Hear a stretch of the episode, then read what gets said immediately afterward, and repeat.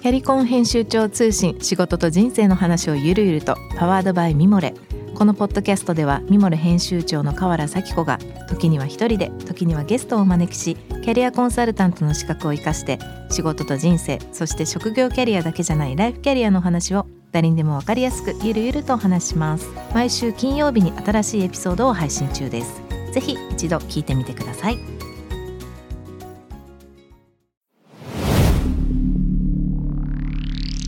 こんばんは。ナビゲーター中道大輔です。Vision to the Future 日本のカルチャーを作り出すものこと人の魅力を引き出し世界に向けての価値観を共有するクリエイティブプログラムです。えー、皆さんいかがお過ごしでしょうか？えー、っとですねちょっと今日ね収録が少し前なのであれですがちょっと一時に比べるとコロナも随分落ち着き始めてるかなという感じだと思いますがこのままいろいろなことがもう一回また活動もね始められるようになるといいなと思います。まあ日々のね、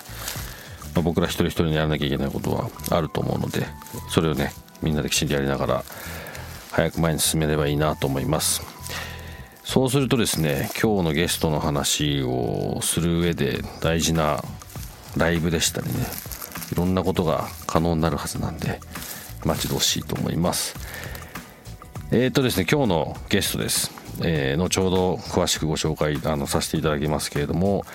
もう本当に国内外でかなり高い評価を得ていらっしゃる方々です、えー、後ほど詳しくお伝えいたします。番組への質問感想は番組ホームページのメッセージからお願いいたします。ツイッターのハッシュタグビジョンフューチャーをつけてぜひお願いいたします。え今週のゲストです、えー、田口スピーカーを、えー、国内外で手掛けていらっしゃいます。株式会社田口クラフテックから代表の中島学さん。そして、えー、田口音響研究所で、えー、この田口スピーカーの創業者でもいらっしゃいます、えー、田口和則さんのお二人をお招きしております。こんばんは。よろしくお願いします。どうも。今日は本当にありがとうございます。お忙しいところ。実はですね今日これ何週間ぶりになるかの対面での収録なので、うん、あのまたね全然いつもとは違う感じでちょっと臨場感もあってね面白いと思ってるんですが。あのまずですねちょっと僕の方からこの田口スピーカーのことについて簡単なあのプロフィールご紹介させていただきたいと思います。えーとですねまあ、いろんな劇場コンサートなどの、まあ、いわゆるプロ向けのスピーカーからですね商業施設や店舗リビングに至るまでさまざ、まなスピーカーの設計製造販売を行っていらっしゃると。いうことで本当にあの、まあ、先ほどちょこっとだけしか聞いてないですけども本当に妥協のないもうプロのための確実な、まあ、ものづくりということをモットーにされていると。いうことで本当に一台一台手作りにこだわりながら今はまあこれですね日本人の耳に馴染みやすい聞き疲れない音で居心地のいい空間を作る空間づくりを目指してらっしゃると。いうことなんですけれども今日ねお二人あの来ていただいてるんですけれども田口さんの方からちょっと少しお話をお聞きしたいんですけれども、まあ、これまで、まあ、どういったプロセスでこう今に至るんですかね。こうどこから始められたんですか？はい。えーまあ、小さい頃からものづくりが好きでね、うん、あのあの頃はまあ私なんか小さい頃はね1947年生まれだからもう相当なはい、73で今年74になるのかな、うん、まあ、小さい頃ね子供の科学とかねあの商法のラジオとかあって、うん、まあいろいろあの無線とかね、うん、あのラジオとか興味ありましてものづくりっていうとそこら辺からでしょうかね。はい。やってるうちにだんだんね中学ぐらいからかなあのラジオ作ってもね、まあ、ラジオ聞きはすぐ終わっちゃうしねあの、うん、聞けるだけだから。その子あの中学入ってからね職員室からねいい音が聞こえるのね。それがまあマンドリンだったんだけどね。あの復元のね復元だからまたいい音もするんですけどね、うん、でこっそりこうああどんな綺麗な先生が弾いてんのかなって見に行ったらね、うん一番おっかねえねすぐぶん殴られるような先生でね。それはまあなんかの演奏会の練習してたんでしょうね、うん、それで、うん、あんな綺麗な音が出るんだっていうのでね、うん、で楽器をやりたくなって、いろいろウクレレやったりなんかギター触ったりですね、それでそのうちまあもうちょっと大きくなるとベンチャーズだろうなんだろうが来るようになって電気音響っていうのが面白いなと、レコードもいろいろ聞きましたしね、じゃあやる側のあの PA の始まりみたいなことでね、電気音響ギター用のスピーカー作ってみたいですね、そこら辺から始まったんでしょうかね。はい。で大学行って機械工学部行ったんですけどね、うん。機械工学部行ったらなんだかこれはなんだ町工場の親父になって終わりじゃねえかこんなのなんて思ってそのうちバンドは一生懸命やりまして、それで、えー、とそうするとその頃から今度はねあの時代外国のツアーっていうかねあの、まあ、イーグルスもそうなのかなビートルズとかね、電気音響なんですよ。みんな野外でやったり、そういうコンサート用の機材をだんだん作るようになりましたね。ハイファイっていうのは昔からあってじいちゃんたちがねあのレコード聞いたりなんかしてるんですけどね、もうちょっと躍動感のある ライブサウンドっていうのは面白いんじゃないかっていうんでね。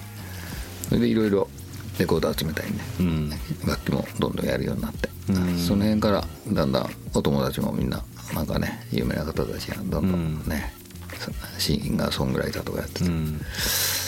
で聞いてるうちになんかねそんなにねあのもうちょっと私はさっき言ったようにマンドリンとか生の音が好きなんで、うん、電気音響っていうのがちょっと違うんじゃないかなっていうところでね、はい、やる人によってね音楽が随分大きな音になりすぎたり、うん、音質がちょっと変わったりしたじゃないですかあの頃ね、えー、あの当時はねあのコンサート野外コンサートまで行かなかったのね、まあ、野外コンサートやるようになると舞台屋さんが全部持ってたんですね。照明機材も音響機材も、でまあビートルズなんかご覧になったかと思うんですけど小さいねあの長細いスピーカーでね武道館やってみたりもう完成で何ももうキャーって言われた音でね何も聞こえなかったじゃないですか。マイクはくるくる回っちゃうしね。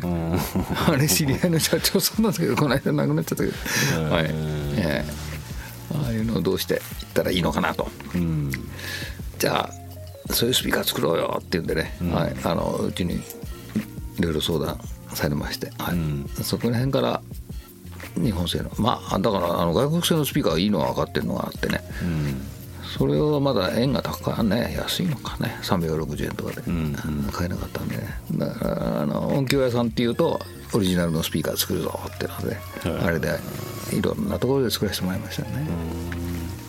その今のお話でいうとその電気音響と、まあ、生の音とかライブサウンドにこうどちらかフォーカスされてるような田口さんのこう商品、うん。ねね、ここはだいぶ違うんですね。そこまあそれが大体こう自分たちで作り始めたっていうのはいつぐらいなんですか？その今今の原型に近いまあうん。高校の時にバンドを作ってその時スピーカー作ってたね。あ PA 用のスピーカー。なきゃできねえんだ。なるほど、その時は海外から来るあの、まあ、そのスピーカーがまあ高価だったっていうのもあるんだと思うんですけど、ね、なんかねあれの記録を作ったのギネスじゃないけどバンヘイレンが持ち込んだ機材が山のようにあってそれが一番すげえぞって聞きに行ったんですけどね。まあねまあどっちかっていうとノイズだらけであの当時は日本の音と合わねえと。ああなるほど。どうしてもこれじゃあ音出ねえな。ちょっと蹴っ飛ばして終わりだったりなんか ノイズがブーとか言っちゃって。それを今の日本の音と合わないって今おっしゃってたところとかはあれですかね。こう向こうが考えてる音のあり方と、まあ、そうみたい、ね、田口さんとは違うっていうのが近い、うん。まあ、そうそうイクライザー一つでね音変わっちゃうしねだか。らいろいろあるんじゃないかな。だからみんな皆さん研究してらしてからね、うん、ちょうどあれですね。昔コンサートっていうのはあの、はい、映画館で使ってるスピーカーでやってたんですよ、うん、そうそうその昔はですね、ね、はい。まず田口が言いましたけど、うん、あの日本の音響屋さんが、まあ、外国のスピーカー高いという部分もありましたけど、はい。まあ、音響屋さん PA 屋さんっていうんですね、うん、PA というのはパブリックアドレスっていう、まあ、略称なんですけど、うん、でその PA 屋さんごとにオリジナルスピーカーを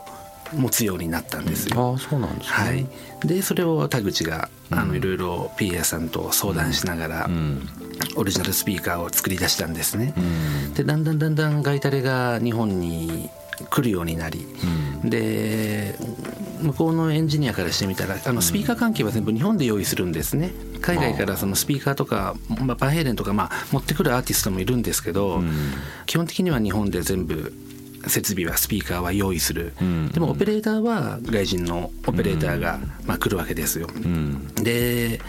オペレーターからしてみたら初めて見るスピーカーでオペレートをするっていう部分があってですね、まあ、その癖なんかも分かんなかったりとか、でそうこうしていくうちにですねあの海外で流通してるスピーカーを持ってる音響屋さんに仕事を振るようになったんですね。なるほど。はい、であのだんだん日本の音響屋さんもですね海外ではワールドスタンダードな海外で普通に流通してるようなスピーカーをですね、持つようになりそこであのスピーカーの貸し借りっていうのが一個のレンタル業務としてあのビジネスとして成り立ったんですよ。例えば東京ドームやるよスピーカー50台足りないから貸してって言ったら貸し借りができるようにやっぱりそのワールドスタンダードのスピーカーを持つ PA 屋さんが増えてって今だともう8割ぐらいが PA 屋さん舞台音響の PA 屋さんなんかはワールドスタンダードのスピーカーを持っているんですね。でまあそこまあその世界行ってもしょうがないですしやっぱり田口も言ってますけど日本人の耳に馴染みやすいような日本人ならではの音ってあるだろうと。でそういうスピーカーをですね今どんどんどんどん開発するようになりましたね。今の話、まあ、中島中島さんのお話でいうとこう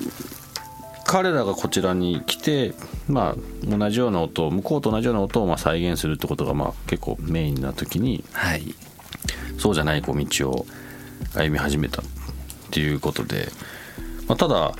その結果なのかもしれない。かなりこう独自のポジションというか、もう田口さんにしかできないっていうところがその今おっしゃったような日本の音っていうところにこう結構なってってるっていうような現状に近い。そうですね、今本当にあのーまあ、派手に営業してるわけじゃないんですけどほとんど口コミですね、口コミでどこどこにあるよなんかあそこの音いいよっていうところで広まっていきましたよね、まあ、そこの日本の音っていうか、まあ、ここ最近であるとどうなるかあれかもしれないんですけどもそのやっぱ生の音に近いっていうのがまあそれに具体的にそれにこうはい。突き詰めていったような感じですか、ちなみに今こここのここの最近というか、まあ、この御社のやられてるようなスピーカーっていうのはどんなところで、まあ、僕らリスナーを含めどんなところにあるんですかね？まあねあの沖縄のねガラマンホールとかね。あーその辺はねあの日本のツアー始まっていくんですね。あそこら辺から。ECM レベルの方とかね。ジャズなんて本当にねあのベースのピッチカードとかね細かい音を聞きたいから、まああのどこにでもあるスピーカーだとなかなかできないんでね もう吐息が聞こえるような 音でねコンサート見たいとかね、うん。だからそれもアーティストがだんだん指名してくれるようになってね、うんでだから国立劇場なんても入ってますね。あの沖縄もあ大阪もあの関西もねあの、うん。東京の国立劇場とかね、あの三そうそうたるとこ。振三振の音がちゃんと出るとかね。あとはだから民族楽器か。アフリカのなんとかね。あのハープじゃないや。コラとかね。ああいう音が出るスピーカーっていう。の芸大の先生がプロデュースしてくれたりなんかして、はい。あそういう人が一緒にこう入って、こんな音がいいんだみたいな、聞かせてくれる。ね大事だから、だからまあだからロックのコンサートでね大爆音っていうのもねみんなもう、それは興奮して面白いんだろうけどね、スピーカーの前にいる人はねこんな音聞きたくねえやっていうのもいるわけだから。そうですね。僕もさっきお伝えしましたけど間違えた。結構ダメな方なんで、大きい音は、綺麗な音がいいですよねきっと、結構あれですよねブルーノート東京とか、はい。まあ、ブルーボトルコーヒーとか、まあ、ここ最近で言うと、ゲートウェイのね駅戸とか、実はあの、ね、先ほどちょっとお伝えお聞きしてたんですけど僕もあの代々木上原のお店で、田口さんのお名前正直知らなかったんですよ。ただあのキューブの、えーセレンセレンディセレンビティティディピティシリーズのあのキューブ状の六角形のあれを正直どこで見たか覚えてないんですけど、あれがとにかく良くてすごい探してたらノースフェイスにもあってあーって言ってなんか行き着いたんですよね。でまあいろいろ調べていったら、まあ、こういうとこにもあるし。でお電話したのがきっかけであるその木場のねお店に店にあの聞かせていただいきあの聞かせていただいてまあ想像通りにすごかったっていう。あありがとうございます。で実は結構ちっちゃいんですよねあれも見てて。そうですね、ええ13センチ角ぐらいですかね、でも分からなかったんですかねやっぱ海外の人とかって。その生のそのポイントが全部違ったんですか、あ生の音とかですねある音響博士がですね、言われてた言葉がありまして、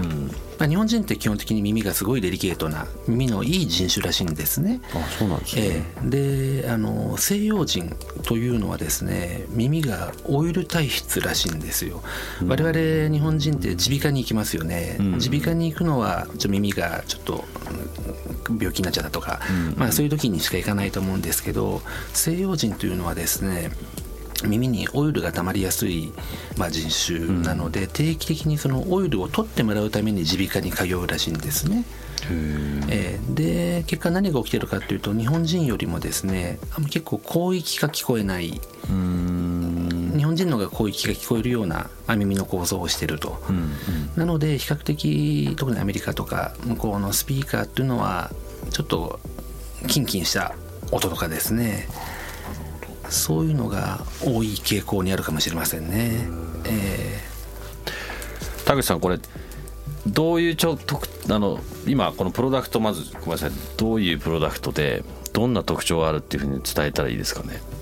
まあほとんど過聴帯域全部フラットに再生できる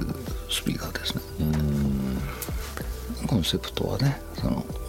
まあだからさっきお話ししたようにね、あのへこ型スピーカーって言ってるけどね、あの円錐形にねへこんでますよね、紙で作ってますからね。あの歴史がもう100年近くつながってるっていう、あれから全然ね改善されてないんですね。あの、だからだけどいわゆるみんなが一般的に見てるスピーカーですね。ね紙でねへこんでるじゃないですか、あれがどう見てもね昔できたまんまで、ところがねヴィンテージがいいって言い張るおっちゃんたちがだけどお酒のねヴィンテージと違うんだからテクノロジーだと思うんですけど一時期ね40年ぐらい前に一段音響のね学会の先生たちがねあのこれは違うっていうのは言ってるんですよ。そのへこ型って。中でディレイが起こっちゃうあの時間差ができるじゃないかっていう、であのフラットスピーカー平面派スピーカーっていうのを盛んに作り出しまして、ただそれがそれにはね泣き方がねちょっと鳴り方がおかしいんだけどなんかピークができちゃったりするんですよ、フラットにこういうふうにできるように。あれはなかったんですね。だから 4way スピーカーみたいになっちゃうの。低域は低域用とかね、で自由。そうすると重くてでかいものになっちゃったんですけどねそれでもう作ってらんねえ。こんなの買う人いないんですよ、それよりもそうだな JBL のあのこんなねコンプレッションドライバーでジャズ聴いてさあの、うん、流行ったやシンバルが JBL でやなきゃ分かんねえよ。出ねえよとかね。アルテックがクラシックやって映画の音楽とかそういうのが始まってウエスタン系統でね、ウエスタンエレクトリックっていうのはねその辺が始まりですから、で昔の味があるなとかねそういう話になっていっちゃう、実際ね今でもね外人の方なんかねあの有名なねライブハウスなんか来ると JBL があるんだったら安心だとかね。判断基準が。なんかちょっと違う方向行っちゃったんじゃないかと思うんですけどね、中島さんどうですかねこれこの商品。そうですね。あの今田口言いましたけど、今うちが力入れてる平板スピーカー、まあ、平板スピーカーは何かっていうと、まあ、あの通常のスピーカーってお椀型してるんですね、はい。で平板スピーカーっていうのは振動板がフラットになっているので、あのお椀型のものだと、まあ、位相差というかですね、あの時間のズレが生まれてしまうので、それがまあ乱暴な表現ですけど音の濁りを生む、まあ、波形が正しくないっていう波の形ですね、はい、で平板というのは同じ時間軸で音が飛んでいくので、まあ、ある意味自然なんですね。自然本来の音の出方、だ最近ではですね、あのやっぱりご高齢になると耳がちょっと聞こえづらくなってきたりとかしますよね、そういう方に聞き取りやすいスピーカーという形で評価も受けてますね、えこれなんか先ほどちらっと番組前におっしゃってましたけどもともと昔一回こうこっちの方が正しいんだよってなったけども広がんなかったんですよね、また素材革命、今ねこういうもんがあの接着剤とかがね、非常に軽くて強いやつができたからねあの NASA のあのああいう宇宙船を軽くするとかね、そういうねあのこのスピーカーにはそれが使われてるんですか？はい。はい。この振動板がそうですね振動板がなんかどんなどんな形で？振動板の構造がですね、はい。あの通常は紙なんですね、ん。えーでこの平板スピーカーの場合はアルミのハニカム、えーハニカムというのは蜂の巣ですね、うん。蜂の巣のような構造をしたですね素材を使っておりまして、すごく軽量化に成功したんですね、昔はこれが重かったんで振動板の動きが鈍かったので、うん。やっぱり音もそれなりしか出なかったんですけど、まあ、軽量化できたこと、うん。それとやっぱり接着性が進化した。うん。ということで、えー今我々がですね、うん。新たにこの平板スピーカーというものを復活させたというかですね、うん。えなんかちょっと夜中のあのショップチャンネル風になってきましたけども。あのただこれあれですねちょっと今度写真撮ってあのアップしておきますけど、多分高さこれ5 0ンチもないんですよね。ですね30センチで奥行きもおそらく3 0ンチもないぐらい。そんな幅も17センチぐらい、ねですけどこれ本当はこのスタジオだったら本当はもっと大きくできるんですけど先ほど田口さんおっしゃってたんですけど本当にちっちゃな音がすっごくクリアにこんなサイズでも聞こえるってなかなか僕あのあんまりそんなスピーカーは詳しくはないですけど印象としてクリアな音って先ほどおっしゃってたあのことで生の音って言ってたことがなんかすごくああなんかそういうことなのかなっていう、当たり前はこうなんだなっていうのはちょっと聞いてて思いましたね。結構あのオーディオショップ、まあ、ヴィンテージスピーカーとかですね、うん。いろいろあると思うんですけど、あのうちのスピーカーはですね別にオーディオに詳しくない方うん。が聞いてもですね、ん。みんながなんか反応してくれる、まあうん。子供す子供ですら反応してくれるっていうですね、うん。美味しいもの食べたら美味しいよって分かるようにですね、あのやっぱり別にスピーカーに詳しくなくても、ん。やっぱいい音響く音っていうのは誰もが分かると思うんですね。うんでそこがあのうちもプロオーディオのスピーカーをいろいろやってますけど、うん。その一般の方がすごく感動してくれてますよね。うん。僕はもう完全にその一般の中の一人です。その一番初めにおっしゃってた、まあ、こだわりのその生の音というものに対してのこう、まあ、リアリティというかなるほどなと思ったんですけども今も商商品も、まあ、僕がそのまあある種見つけたというかやってらっしゃる中でセレンディピティシリーズという中もあのこのキューブ型のライトというものがありますけれども、は結構これはあの一般用と、まあ、B2B とプロ用っていうのは結構分かれていろんなことやられてらっしゃるんですか？えーあのーもちろん家庭とかであのリビングとかにですねあのつけても構わないんですけど結構やっぱりカフェとかですね、うん。アパレル、まあ、商業空間で、まあ、すごいご利用いただいてるんですね。うん。というのがあのそれ我々がすごい狙った部分でもあったんですけど、うん。今までの商業空間というのはですね商業空間のスピーカーというのは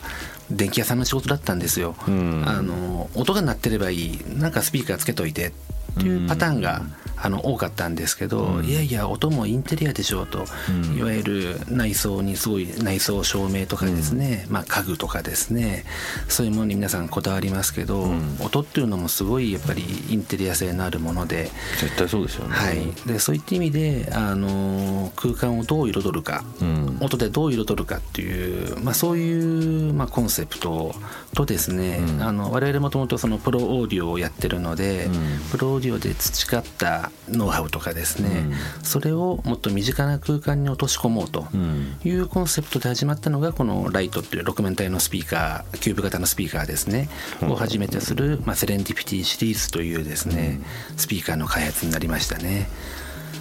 そもそも、あのまあ、このキューブライト、まあ、ライトっていう名前の商品なんですけど6面体のスピーカーなんですけどはい。もともと業務用で12面体スピーカーっていうのをよく昔作ってたんですね。あ業務用なんですね。こうなんかいいっぱいあるやつですねそこそね。そうです。12面体も確かはい。にはい。でこれは何かというとですね、あの劇場とかうん。なんかでそれを真ん中に12面体スピーカーを設置してですね、うん。で音を出すんですね、うでその音が壁にに反射して跳ね返ってくる、それをマイクで測定して残響音を測定したりとか響きを測定したりとかですね、そういう測定用のスピーカーだったんですよ。それを、あのまあ、こういうの無指向性スピーカー、えー、通常のスピーカーは指向性スピーカーっていうんですけど、えー、指向性指が向かう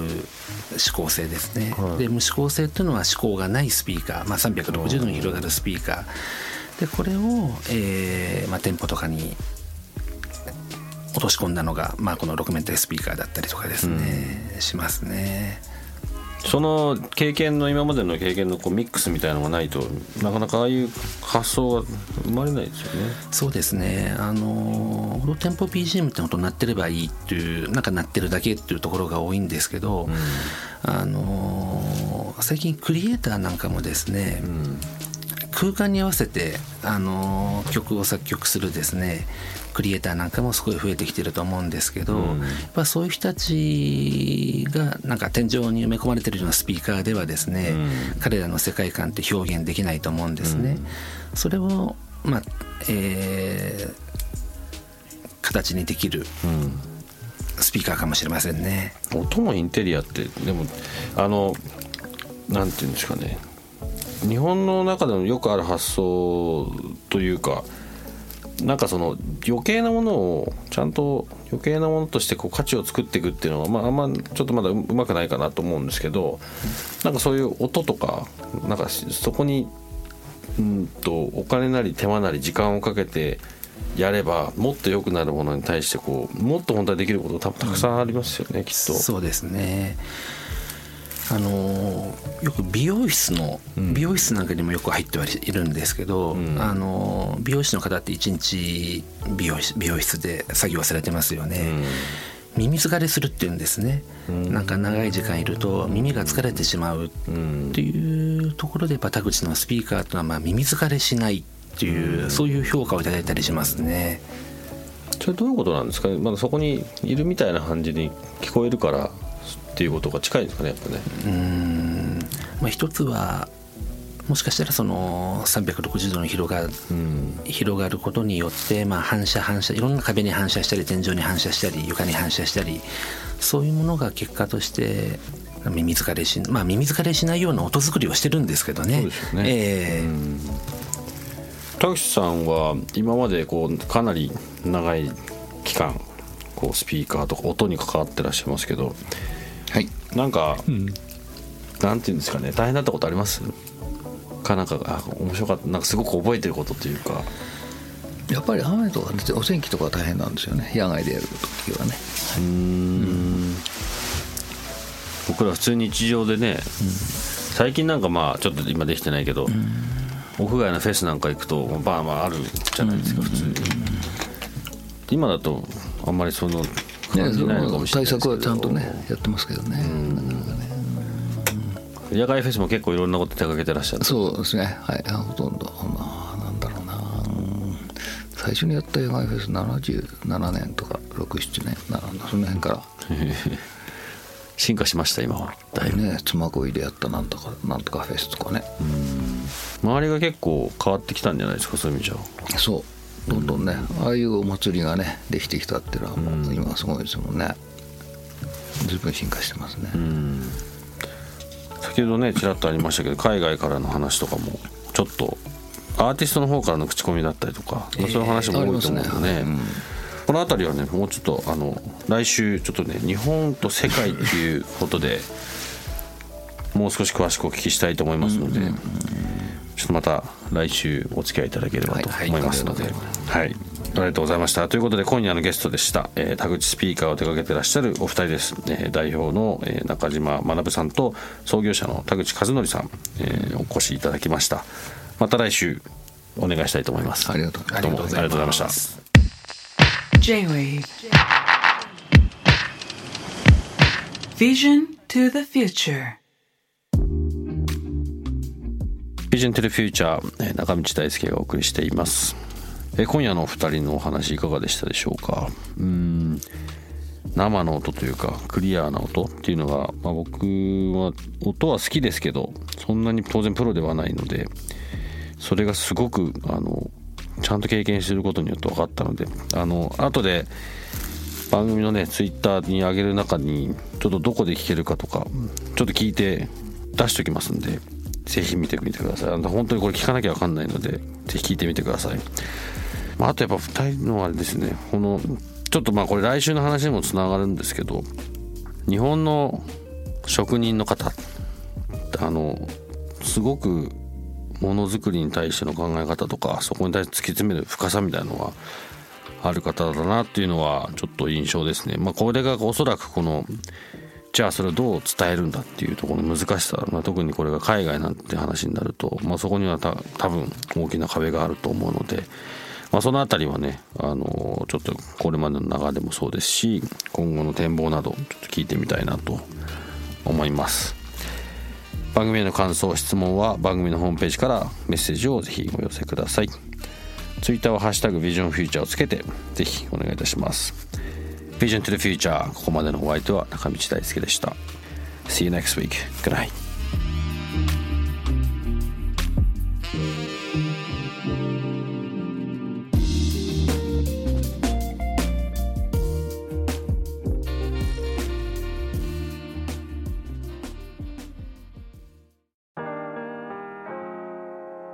美容家の神崎めぐみと編集者の大森洋子でお届けする雑談ポッドキャスト「ウォンと私のお名前なんての?」ふと私って誰なんだ？と自分がぐらついてしまうそんなあなたと毎日を楽しくするサバイバル術を一緒に考えていきます。ボントは毎週水曜日朝5時に配信。ぜひお聞きのプラットフォームでフォローしてください